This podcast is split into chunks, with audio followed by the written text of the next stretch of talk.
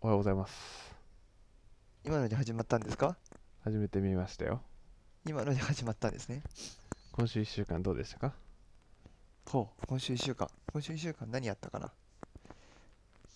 あんまり何もなかったですね。あ月が変わったぐらいですか。あ、そうですよ。ついに10月ということで、もう今年も残すところ3ヶ月。そうですね。緊急事態宣言やっと解除されましたね。あんまりわかんないですけどね。緊急事態宣言が解除されたからといっまあ別になんか特にこれといって実感はないですよね。て。やはり、いかにこう自粛して感染広げないか対策をずっとしてればいいんじゃないかなとは思うんですけど。まあ、結局、そんな僕らは行動変わらない派の人たちですからね。まあどっち、そうですね元からそうだったってのもあるかもしれないですけど。いや、緊急事態になる前は結なる前というか、コロナ禍の前までは結構外出てたんですけど、でも僕もまあ出てたっちゃ出てはいましたよ。で出なく、出ちゃいけませんって言われると、あ、そうですかで済んじゃう人なんですよね。そうですね。そこがまあ、情報系のいいところというか。はい、もう基調本子乗りましたね。はい。基本的にまあ何でもできますからね。そうですね、パソコン1台あれば、何でもできますからはね。い。ということで、はい、なん今週からあの IP サイバーの話はもうなくなったので、そっか、そうですね。 30分の枠があるわけですから、はい。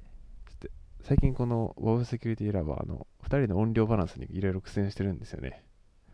みたいですね。そうなんですよ。多分ま今、かなり声張ってますよ、自宅で。あ、それぐらい貼っていただくと多分、今、今この音量バーを見ながら一応収録してるんですけども、まあこれぐらいだと多分同じぐらいなのかなと思うんですけど、前はそんなこと気にしなくてもよかったんですけど、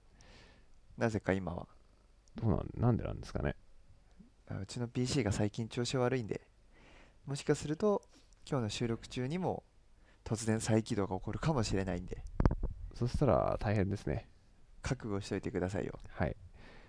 ということで、じゃあどうしますかセキュリティニュースでももう最初からいきますかえ CTF の話しましょうよあ、。じゃあどうぞ CTF の話を。えっと、つい先ほどまでやった CTF ありましたね。なんですけど、ちょっとまだライトアップが公開していいのかどうかわかんないんで、はいまあ、どこにもやっちゃダメともないですし、お公式のも出てないんで、どこまで言えるかちょっとあれなんですけど、まあ安全側に倒しておいた方がいいですよ、そういうのは。そうですね。あの、クリプト問題はあと1問解けそうで解けなかったりとか、はい。また、その前の1問解けたと思ってたら、全然フラグが違っていて、ほうあたふたしたみたいなほう。ことがあったじゃないですそうか。なんですね。はい、そうだったんですよ。あの、えっと、ここで言っていいのかなえちょっとやめといとこう。やめてあおきまの、しょ解放言っていいのか分う。かやんめないておきんまで、しょ伏せておきますけど、う。はい。ちょっとあの、特定の文字で間違ったっていう、あれですね。ありますね。これだと思ったらこっちだったでそれに気づかず別の文字が原因なんじゃないかってこう、えー試行錯誤試行錯誤違うなこううごちゃごちゃしてたんですけどはい。ちょっとこう東大元暮らしっていう感じでしたねそうなんですね。で最後解けなかったのもこの暗号が使われているっていうところまで当たってたみたいなんですけど、はい。ただそこからの解き筋が分かんないまま、えータイムアップを迎えたと。で、えっ、と、その CTF が名前なんだっけ D から始まって記憶ありますけど。あ、あれか、デコンストール CTF みたいな。そうですね。あ、で、あでデコントラスト、デコントラスト F じゃないですか。そうなんですか。最後に CT がつくんで、それで CTF みたいな。デコン、え、でも S がありますよ、間に。で、コンストラ、あデコンストラクト。あ、 F そういうことか。理解しました。はい。ちょっと伝わってればいいなと思うんですけど。いやー、難しかったですね。あとちょっとで全巻だったのにっていうのもありつつ、あとは、えっと、初めて、えー通常 CTF っていうんですかね。いつもチームでやってる勉強会だけじゃなくて、えー開催されてる CTF に参加する、初めて参加する、えーチームメイトがいて、まあ、ちょっとデビュー戦っていう形で、ちょっと面白かったなと思いますね。はい。ボブさんは最近なんで CTF やらないんですか最近、確かにめっきり、あの、先週はちゃんと1週間毎日 1CTF1 フラグはやったんですけど、まずそれについてなんですけど、はい。あのイブの方も含めて多分ですけど、ずっと続けるもんだと思ってたんですよ。なるほど。なので、この前聞いたときに、1週間何もしてないというのに驚愕しまして、はい。あなたやってないからやろうって言ったじゃないですか。やってないからやろうで、あの1週間はやるって決めた記憶ありますよ。あの1週間じゃダメですよ。継続は力なりですよ。あ、なるほど。じゃあ、えー、わかりました。ダメですよ、ちゃんとやらないと。 2日に1個にしません。せめて、せめて1週間3つ3フラグじゃないですか。い1ウィーク3フラグじゃないじゃあ、で1すか。ウィーク3フラグを少なくとも2021年度は続け、2021年は続けるということで。 21年度ですね。 2021年で。はい。ということで。そうですね。なんでやらなかそっういたかう。ことを言ってると、イブの人がどんどん少なくなっていきますよ。そうですよね。ではじゃあ皆さんしっかり2021年やりますので、ここに宣言いたします。 2021年度まで。はい、2021年度まで、はい、おやらせていただきます。はい、ちゃんとやってください。はいと。ていうか、どちらかというと、チームメイトからの願いとしては、そのライトアップを見るのはまあ大事だとは思うんですけど、通常 CTF も解いてほしいんですよ。はいこれかなりあの我がチームの悩みでして、はい、積極的に参加しする人が、基本的に暗号問題のチームばっかりなんで、はい他の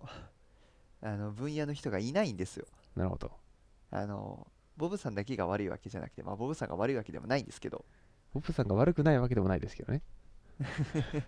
まあ、なんか参加したいのが悪いっていうとちょっとそれは違うかなと思うんで、まあ、あくまでも出たいものに出るまあっていうスタン出スたいですか人らが出ね。るって感じなんですけどただなんていうんですかね他の問題のソルブ数とか見てもなんかちょっと分かる人だったら解けそうなのにって思うような問題がいっぱいあるんですよそうですね。でも全く分かんない人から すると全然どうやって解いていいか分かんない状態ではい、なんかそこで一人でもいたらな何本も解けとは思わないんですけどなんか基本的な問題に23問かっさらってくれるだけで順位がかなり上がると思うんですよ確かに。なのでちょっとこうなんか一人でもいいんで各分野ウェブの人とうちだったらバイナリーって呼んでるんですけどポーンとかリバーシングやってくれる人が1大会1人ぐらいいると嬉しいんですよねそうですね。例えばそのスコアボードとか見てあと200点取ればなんか50位に入れるとか100位に入れるっていう時に残ってるクリプトモンがもう400点問題のソルブス数10いくつとかはい、めちゃくちゃ難しいのしか残ってないんですけどそこで Web 解ける人いたら簡単な問題ちょっと取るだけでこう上がるんでいてくれると嬉しいなっていつも思うんですよね確かにそうですね。はい、はい、そういう時私どうしたらいいですかえーメンションで、早くやれって怒ってください。あ言っていいんですねあどうぞ。今もあのもう現地取りましたよあ基本的にあのスラックは常にオンではいるので、はいあいのやまあ、い本当にやってほしいんですよ。言われたらウェブの簡単なやつと言わか。れたらまあやりますよ。少なくとも、とりあえず開いて手をつけてみようかなぐらいのところまではいきます。なるほど。でも、それが本気かどうかって確かめられないじゃないですか。それはやっぱ、だ今日も別にあれですよ。あの、全く、今日ってあのその CTF じゃない別の CTF ですけど、はい。で僕も全くやっていないというか、全く開いていないわけではなくて、一応1問目は見て、ほう、どうやるんだろうなーってなってはいましたか。。今、TCGCTF やってるじゃないですかはらい。で、一番ソルブス数が多い、はあい。の、サニティチェックみたいな、そういうかん、あの、ディスコード見ればいいとか、そういう問題じゃなくて、ちゃんと問題を解かなきゃいけないので、一番ソルブス数が多いのが、ポーンのビギナーの問題なんですよ。はい。でも自分は見ても全く分かんなかったんですよはい。で、ボブさんも多分ポンはそんなに得意ではないと思うんで、あれなんですけど、ウェブの問題とかもやってほしいなとは思ってはいるんですよね。はい。ただ、TCGCTF はビギナーの問題ですらめちゃくちゃ難しかったんですよ、うんクリプトで。まあ、あんまなんかその感想は今言っちゃいけない気もするので、これ以上言わないようにしておきますけど、ああ、なるほど。まあ、ちょっとこう、手こずったんで、はい。なので、こう、ボブさんが頑張ってほしいなとは思っていますね。あの、ちょっと見てみます、また。で、あとはあれですね、デコンストラクト F も、うーって感じでしたね。あの、スコアボードを今まだ見てないんで分かんないですけど、はい。ぜひとも今後とも基本問題は解いてほしいプラスどちらかというと他の人も一緒に巻き込んでほしいなと思ってますそうですね。はい。ということで、こういう話をしてると、あの、イグの皆さんから、リパーソナリティ2人がバチバチしてるっていう今コメントをいただいているので、自分たちの悪いところをさらけ出してるだけのラジオになっちゃいますねそうですよ。これが僕らの研究室の場合、ひと一つのとあるゲームで、あのやらかしたことについて、それがやらかしなのかやらかしじゃないのかってことを、3、40分喧嘩することはありますからね。花火ですねはい。それはあれですよボブさんが木をてらう行動をしたがるだけですよじゃあ木をてらう行動とは僕は思ってないんですよ。一定リスクを取る行動をしなきゃいけないなとは思うんですよ。それのなんか証明があのみんなできないじゃないですかでも別に俺のボブさんのはい盤面を見ると、はいそうかもしれないですしはい。あのボブさんが早とちりしたかもしれないしいや別にそそのこタイはミン確かに分かんないじそゃなのいでタすイかミングで分かってもらう必要はないですよ。で、後で説明して確かにそうだったなってなれば別に僕はそれでいいんですよ。でもそれで結果ダメだったじゃんってなった時のあの残った3人が何もできないじゃないですかはい一番最悪なパターンはボブさんの勘違いで早とちりして変な行動をしてあと3人がただただ被害を食らうって可能性があるじゃないですあのか別にでも僕が早とちりして僕のミスだったって分かった時は別に僕もそこは素直に認めますよね。いやそれだって防げるじゃないですかあまあまあまあ、そこはだからしっかり反省してだますからやるな。なやるなってみんな言うんですよやるなやるなって言って、でも僕の中でのまあいいです。はい。という感じ で、あの皆様、ははい、いつもこんな感じで喧嘩をしておりいますと、こんなね、こんなことはあのお送りする BSL ではないの で、しっかりやはり僕らはね、セキュリティのはい話をしていかなきゃいけないのでね、お便り来てないんですかお便り来てますよ。起きてますかじゃあ、コードお便りいきますか。お願いします、はい、えー、ユーネームよしみさんからあいつもありがとうあごりざがいとうまござすいます。あちなみにあれですよ、僕の10月の目標は、人に優しくするっていうのをちょっとこと今月の目 標に、最近ちょっと人に当たりが強いかなってことを最近思っているので、はいあのそ 10, うで月すか10月は人に優しくするっていうことを、あんまボブさんが人に当たり強いの全く想像がつかないんですけあ、ど、そうですか。なんなら自分の方が強いだろうなとは思っては いるんで。はい。いや、ちょっとすいません、遮っちゃっはい。ということで、えーボブさん、アレスさん、ハローアート、ハローハローワールド。えー研究室に新しい PC が届いたので、設定を行っているのですが、た。はいはい。えー NVIDIA 周りの環境構築が沼で、今日だけで3度 Ubuntu を入れ直しました。ほボブさん、アリスさん、この環境構築は沼だったなみたいな経験はありますでしょうかよしみと。環境構築ってあんまりこう何やったかって覚えてないんですけど、はい昔、研究室入りたての頃に、その CTF の勉強会参加した時に、あの、あんまノートパソコンとかを使った経験がもともとなくて、はい。端末とか言われても全然わかんないんですよ。はい。なんかとりあえず授業で言われたシグインが入ってたんですけど、あ、懐かしいですね。それで言ったらなんかめんどくさいってなったんですよ。他の人が知らない知らないってなって、なんか自分がトラブっても何も対応ができないっていうことになって、どうやってやったかわかんないんですけど、Ubuntu を入れてもらったんですよ、先輩に。はい。で、PC を買い替えた時に、これどうやって入れるんだってめちゃくちゃ苦労したのは覚えてますあね。あ。僕は環境構築周りは、まあ基本的に僕はほとんど仮想マシン、仮想マシンってやっぱ何かしらトラブルが発生するじゃないですか。そういうもんなんですそういうね。もんあなんんですまよ使わないんですけど。なんか前使ってたものだとあの仮想マシンってほんあのホストとなってるパソコンだから仮想マシン使うことによってあの Windows のパソコンの上に別の Ubuntu っていう OS を載せられたりするんですけどもそのあの今までずっと疑問だったんですけど、はいその載せるとか言うじゃないですか、はい意味が分かんないんですよ載せるって言いませんいやみんな言うじゃないですか、はでもあの自分がそのパソコンの中身とか、えーオプえー OS とかをそこまで知ってるわけじゃないんですよはい授業でなんかオペレーションシステムとかあったんですけどちんぷんかんぷんだったんですよはいでそういう時に OS の上に載せたら仮想マシンガとか言われるんですけどいやもともと何何の上に何を乗っけてるんだと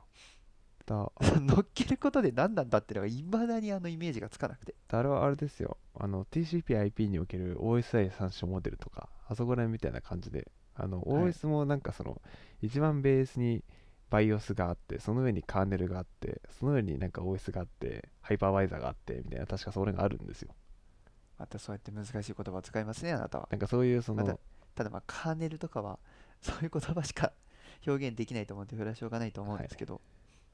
そこら辺を、その実際一つの OS の上に別の OS が載ってるっていう、そこら辺のこの図が多分みんな思い浮かぶので、載せるっていうんじゃないですか。い、やーもう全く知らない人がそれなんで上に上に載せるんだともうその表現がもう理解しがたくてはい。ずっとあの腹腹立ってるほどではないですけど なんだその表現はずっと思ってますね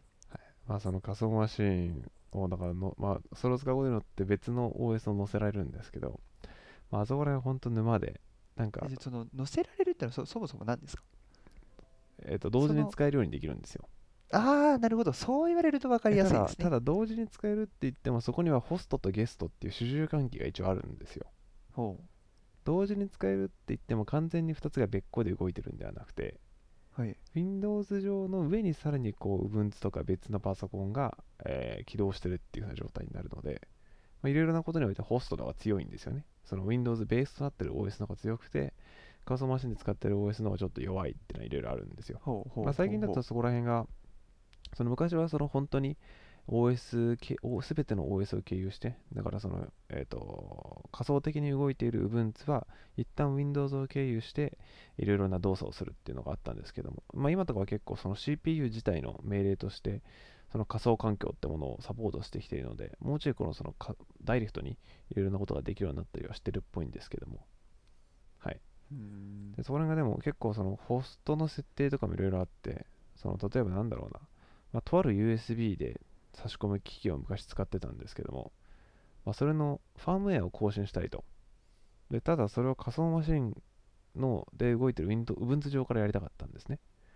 でその仮想マシンで、えー仮想マシンに違う違う違う仮想マシンじゃないそのホストの Windows の方に刺さっている USB をどれを Windows の方に刺さってると認識させるかでどれをその Ubuntu の仮想マシンの方に刺さってると認識できるかみたいな設定があるんですよ伝わります、全くもうちょっとこんがらがってますえっね。と、こうい USB うのあるから仮想マシンが嫌いなんですそうよなん。です USB を差し USB を差し込んだ時に Windows 側で認識させるのか仮想マシンで動いてる Ubuntu 側で認識させるのかって設定があってああはいはいはいはい。これがその USB のなんかシリアルかなんかの ID で指定するんですよ。この ID のやつは、えー Windows 側、この ID のやつは Ubuntu 側っていう設定をするんですけど、はいはいはいはい。ファームウェアをアップデートすると、アップデート中にそのシリアルが書き換わるっていうような仕様があって、あじゃあそれで本当はこの USB を使うと Ubuntu で動かしたいんだけどファームウェアをアップデートしたんでしたっけそのアップデート中に、えー Windows の方に切り替わっちゃうので、何何度やってもアップデートができないっていうことがあったりして、まあな基るほど本的にその仮想マシン系はあの環境構築は使わないようにしてるっていうのはあれなんですけどなるほど。でこれ NVIDIA 周りって確かそうですよね Ubuntu で NVIDIA って NVIDIA って多分ま Linux た系に、また知らないワードが出てきましたよ。 NVIDIA はあれなんですよ今あの吉見さんのお便りにあったんですけど、まあ、これはグラフィックカードそのグラフィックを処理するうん、えーコンポーネントというか部品があるんですけどもそれとこの OS がやり取りするために必要になってくるあ違うなそのグラフィックカードのメーカ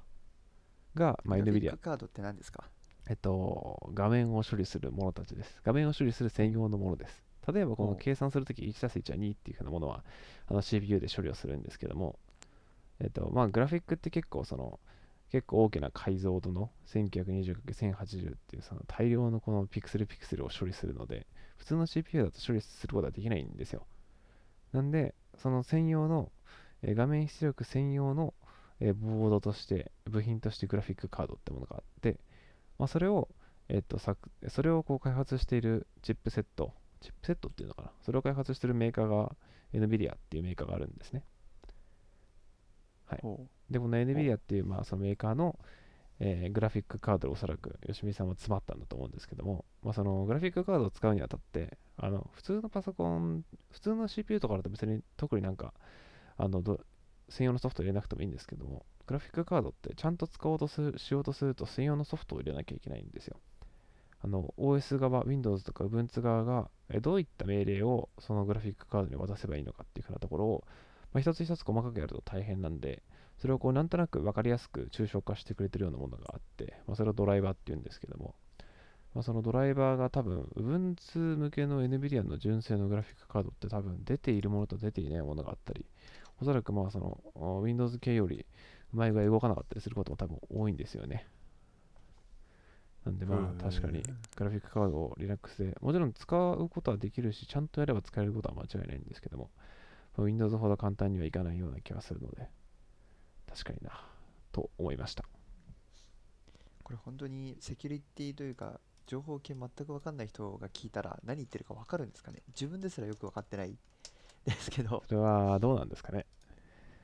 あれですねなかなかこうまあ難しいですでねかといって全てを解説していたらそれもするじゃないですか。で時間かかるじゃないですはか、い。であの自分もよくやっちゃうんですけど解説するときに相手の理解度を分からずに言っちゃうときがあってありますね。いやこれは知ってるもんだろうと思いながら喋ってると全然知らなくて前に戻ってっていうなんかすごい二度手間な時があるんでちょっとそういうところでこうあー頭のいい人だったらスムーズにこううまくいってるんだろうなって落ち込む時がありますねで思うに、そのまあ自分もあの、ポッドキャストって結構聞いてたりしますけど、はいでポッドキャストって別になんかこれといこれこのピンポイントでこの情報を入手したいから聞くっていう聞き方ってあんましないじゃないですかあそうなんですかなそんもそとなもくポッドキャスト使わないんですけ自ど分は結構聞くんですけどなんとなくここら辺の分野のポッドキャストをなんとなく聞いてるっていうことが多いのではい別になんかそこの一単語分かんなくても別になんとなくその情報を別に得ることがそこまで大きな目的ではないところもあるのでなるほどっていう風なところもまあ人によって聞き方はあるのかなとは思うんですけどもそうですねではただその場合私が理解できないともう途中から話聞かなくなっちゃういんやそでこはあのぜひとも何でも聞いてください、 はい、どんどん突っ込んじゃうんですよ分かんないとそうするとそれでどんどん時間が伸びてもなーっていう葛藤があります。でそうするとささらにそこ関連でちょっと話したいこと話したくなってなっちゃいますよね。そうです ね。そういえば知らないっってつって、今のグラフィックカードのそうですけど、突っ込んでいいのかなとか思いながら聞いてたんですけど、はいあれですね、ボブさんが何も知らない私のをどこまで 理解させながら喋ることができるかスキルの向上ですね。それは結構今後僕の人生で役立ちそうなスキルですね。まあ、あの前にも少しボブさんと話したんですけどあの最近よく出てくるカタカナを使う人私はあまり好きではないって話をしたんですよね、はいあのエビデンスとか、はいアサインとか、はいまあ、コンプライアンスはギリギリかなとか思うんですけど、はい、そのもう細かいことですけどエビデンスってまあ証拠とか確証じゃないですかはいあ文字にしたらあんま変わんないじゃないですかまあそれは僕はあれですよね。アリスさんのそれに対して、いやーでもやっぱそれを日本語に翻訳した時とはちょっと違う意味も込められてるんですよっていう話をしましったてよ言っね。たらそれを表現できない人が悪いって俺はこう、まあ、結構自分勝手な意見を言ってたんですけどはい、なのでちょっとあの小池都知事もね、ちょっとこう、あの注目は浴びると思うんですよね、エビデンスとか言うと。はいただただあの、一般市民のためにもっと分かりやすい言葉を使ってほしいですよね。まあ、結果的にでもね、そうやってあのテレビで取り上げられてる時点でもう勝ちですけどね。まあ、そうなんです よね。はいまあ、ただ、それのせいで、なんかとある学者が言ってたんですけど、あの別の意味の英単語も日本語にすると同じ意味になってしまうっていうのがこう嫌だって言ってましたね。うん、まああると思いますね。ちょっとそういうのでこう自分たちのこう知識も広げなきゃいけないなとは思うんですけど、はいまあ、やっぱ分かりやすく喋るのって難しいなと思ったのが今週ありましたね今週自分のあれ1週間ですね、はいまあ、でもなんかはいやっぱそこら辺ってこのセキュリティをこう理解してほしいセキュリティ担当者とセキュリティめんどくさい IT よくわからんって言ってる他のこの方々とのこの何ですかそこにあるこうフォッサマグナレベルのこの何て言うんですかそうですねその溝っていうんですかそれもある意味そこら辺関係してきてますよね実際そうですね自分のフィールドで語らないようにしたいですねそうですねはいそこは絶対大事なところですねで今また自分でフィールドって言ってるんで良くないなと思ってますねだからフィールドって逆にじ ゃあ何て言えばいいんですかそうなんですよそれも自分で分かんないんで分野っていうと違うじゃないですか分野ではないですね立場と言ってもちょっと違うじゃないですか自分の自分の敷地敷地ってそれはもう日本語としておかしいですよ ね。確かに。やっぱ、うーでもそういうニュアンスも、ニュアンスもそうだ な。あれですけど、でもエビデンスは違うんじゃないのと思っちゃうんですよね。なるほど。すいません、あの、単語によって起こる起こらないがあると思います。ということで、じゃあセキュリティニュースの方はにい、すいません、お願いします。移っていこうかなと思います。えー、どれにしようかなってところなんですが、まあ、今週は結構なんか AirTag とか、えー iPhone を電源切っても追跡できるとか、そこら辺の話がちょっと出ていたので、そこら辺の紹介をしようかなと思います。はい。えーギガ人の記事なんですけども、えー電毎度お源なじみ。はい。は毎度おなじみのギガ人ですね、えー電源オフの iPhone でも探す機能で位置を特定できるのはなぜかと。ほいうところで、あの皆さん、おそらくまあ iPhone とか、えーなくしたときに、あの友達とかのあの iPhone 借りて、そこのこの探すアプリで自分の iCloud のアカウント入れて、自分のスマホがどこにいるかって確認したことは多分人生に一度はあるのかなと思ったりするんですけど、う。すいません、ないですが、い話を進めてください。はい。まあ、そういう機能があるんですね。で、ただこれって電源がオフになってたら今まで探すことができなかったんですよ。はいはい。まあそれはそうですよね。あの、普通の携帯回線使って GPS 取得してどこにあるかっていうふうな情報をインターネット経由で送ってるっていうふうな仕組みになっていたので。でただ、iOS15 からは、えっと、電源を切ってても、えーその iPhone がどこにあるかっていうふうなものを一定時間追跡することができるっていう機能が載ったんですよ。ほう。で、これはまあ、あの仕組み的にはあの Bluetooth を使ってるってとこで、えっと、電源を切ってても、その iPhone から Bluetooth の電波が出てるんですよ。でその出てへるー電波を近くの他の iPhone ユーザーが受信して、それを Apple に送信しとくんですよ。で、それをなくしした本人は Apple の方に問い合わせることによって、Apple はその他のユーザーから提供された対象の人の iPhone の位置情報をその対象の人に送って位置情報を知れるっていうふうなものが、まあ、今回から載ってますと。それ充電切れで死んだ場合はどうなるんですかまあおそらく充電切れでも、あの、確か Apple Pay とかの機能で、あの、一定時間はなんか、あのパスモだけとか Suica だけは使えるみたいな、確か機能があるじゃないですか。あ、そうなんですかあるんですよ。あの、電充電切れで死んでも、その最小の電力は残して動かしとくみたいな、いはい必要な部分はっていうところに多分載っているものなので、あの、充電切れでも一定期間おそらく通信はできるような状態になってる。とか、まず場所を特定できるっていうところはあるのかなじとゃ。あ完全にその使えなくなるというか動かなくなるレベルまではなかなかいかないもんなんですねそうですね、完全に切れるのは、なんか6時間とかそこら辺のことを確かどっかで読んだ記憶がありますね。へえまあ、6時間あったら自分で見つけられるような気もしますし、確かその何時間っていうのはちょっと自分もそういう式な情報を忘れてしまったんですが、はい。で、これ、にはいあの、まあ、別のこれ iPhone マニアってとこの記事で iOS15、えー電池切れした iPhone を探すで見つけられるようにっていうふうな記事なんですけども、まあ、ここにですね、あ一応こう電池切れから24時間以内なら探すことが可能って書いてあるので、24時間は生きてるっぽいですね。でなおかつですすね、これ、盲点だなってところが、えーっとですね、自分の iPhone の位置情報を共有している友達も iOS15 を搭載している場合は、位置情報が自動的にアップデートされます。へえなんで、あの何も考えずに、例えば iPhone の、あの iOS の位置情報を多分家族と共有してる人とか、えーお付き合いしてる方と共有してる方とかって多分いると思うんですよ。はいはいで、なんか知られたくないからっつって電源切って活動してるじゃないですか。はいへただ、いけちゃうんですよ、これからは、2時間は。え一応設定でオフにすることはできるっぽいんですけども、まあ皆さん少しちょっとお気をつけください。ということでだって時間も時間なんでセキュリティニュースはこんな感じにしたいと思うんではすい、けというどことでですね、あともう一つセキュリティニュースが、ダメですはい。一週一個までっていう約束ですはい時間も考えてくださいはい。はい。はいはいあ人に優しく僕はするので反論はしない ああちょっと思ったのはそういえば携帯なくしたのが小3ぐらいの時にあって、はいその時はキッズ携帯だったんですけど、はいめちゃくちゃ探し回ったんですね、はい行った公園とかを、はい。で親が探知したら今いるえー今いるちょうどその、えー今ほ普通に道歩いてたんですけど、はいそのモスバーガーが横にあって、はい今モスバーガーの目の前に携帯があるって出てるよって言って、ただ単純に自分のリュックの奥底にあったっていうのをこう思い出しましたねあ結構そういうのあれあるあるですよね。はい。 で、今週確か私のコーナーですよね。そうですよ。なんか偶数の時自分だったような記そう憶ですがあるんですよ。でも、セキュリティクイズはもう今さ遅いので別のあれでお願いしますよ。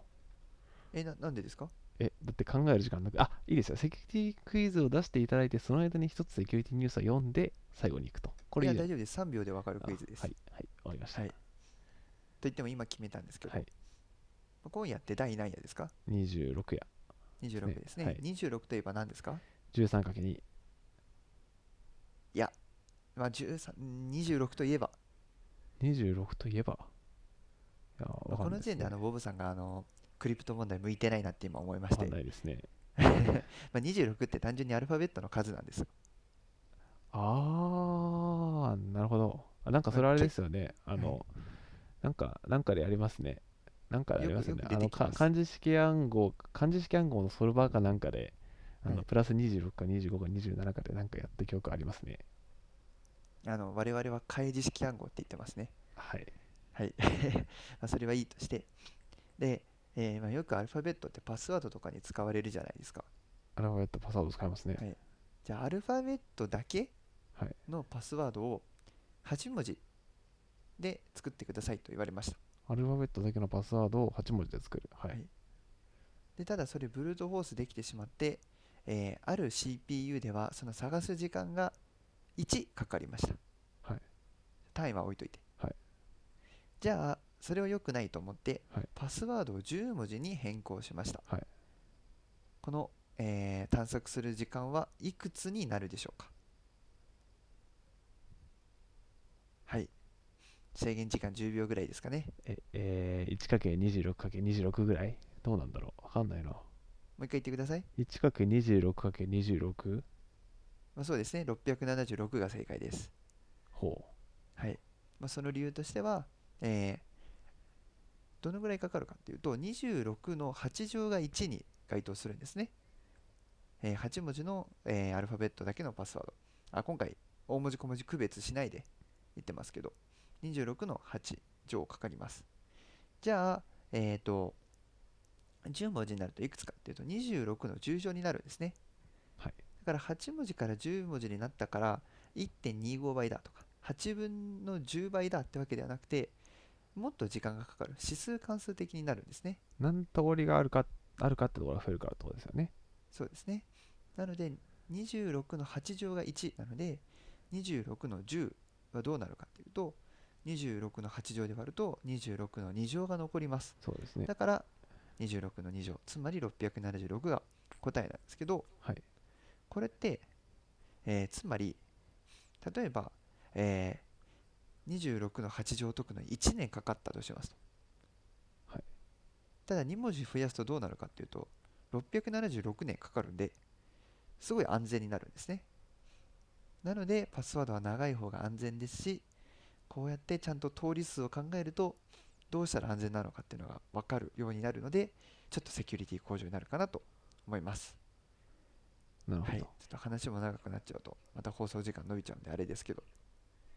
はい以上がセキュリティクイズになります確かに僕があの使ってるパスワード管理マネージャーのあのマスターパスワードは何文字 ?30 文字ぐらいありますね。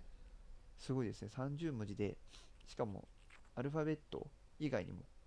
あると思うんであのはい多、分大体60文字ぐらいの38条かなり大きいですねまあ多分解けないですよね。解けないですねそうあたりでは。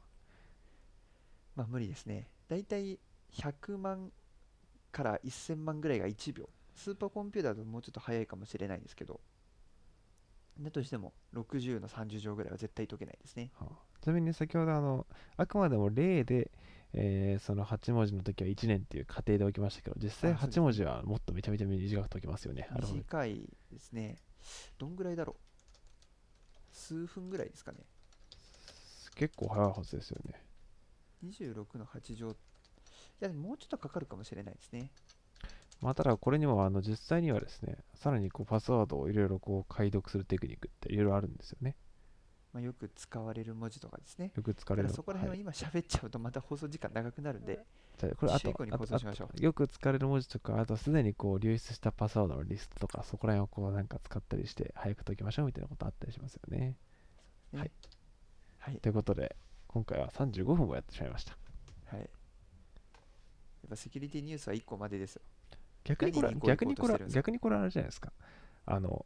やっぱセキュリティニュースを一番最初にやることによって、このボブセキュリティラボをポッドキャストで初めて聞こうとした人をちゃんとこう引き込むってのは大事なんじゃないですか。いやいやいやいや、それはあれでしょ、限られた時間で、ボブさんがきちんと説明する力をつけるラジオですから、なるほど。ちょっと、まあ、押し付けがましいというか、え今日はね今じ込んだあれで今すけ月は人に優しくするので。ど、はいはい来月からはどうなるかわかんないですね。そうですよ。立場逆転してるはずですから、皆さん、覚えておいてください。はい。はいじゃあ、まあボブさんはあの今年度は人に優しくするといういこやと違うで、違う、10月は人に優はい、しくする。締めに行きますか。はい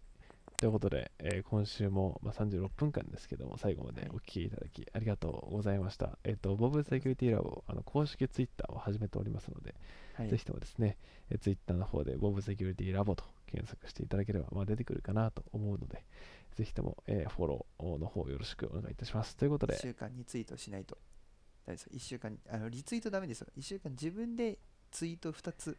してくださいね。はい、わかりました。はい。ということで、えー最後までご視聴いただきありがとうございましたあ。りがとうございました。今週はボブと